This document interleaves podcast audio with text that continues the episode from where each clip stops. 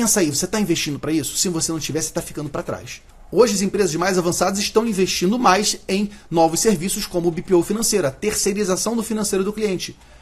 Também estão investindo em serviços de consultoria, consultoria financeira, que é você ensinar para o cliente como ele faz o controle financeiro, consultorias estratégicas, ensinar o cliente como ele faz um planejamento estratégico, consultoria de gestão de pessoas, de processos. Então, as empresas contábeis enxergaram que não basta o serviço da conformidade, não basta o processamento da conformidade. Nós precisamos avançar sobre outras áreas, especialmente sobre problemas de gestão.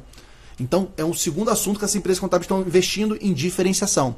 E eu jogo a bola para você. Você está investindo para diferenciar seu negócio contábil? Pensa aí, você está investindo para isso? Se você não tiver, você está ficando para trás.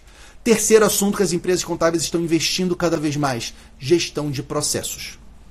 As empresas entenderam que para você crescer, você precisa ter processos controlados. Você precisa medir, saber qual a grandeza, se é 1, se é 2, se é 10 ou se é 100, monitorar, que acompanhar se como é que está essa evolução e melhorar. Medir, monitorar e melhorar. Esse é o ciclo da melhoria contínua. Medir, monitorar melhorar. Você precisa de gestão de processos para isso.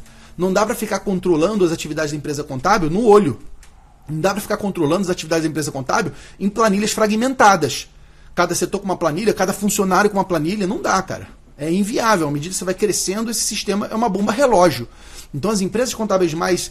É, com, com, empresários melhores, e quando eu falo empresários melhores, é com a visão mais clara, com a coragem de ir para frente, eles estão investindo em gestão de processos. Então, são esses três assuntos que os empresários mais investem hoje: vendas, diferenciação e processos.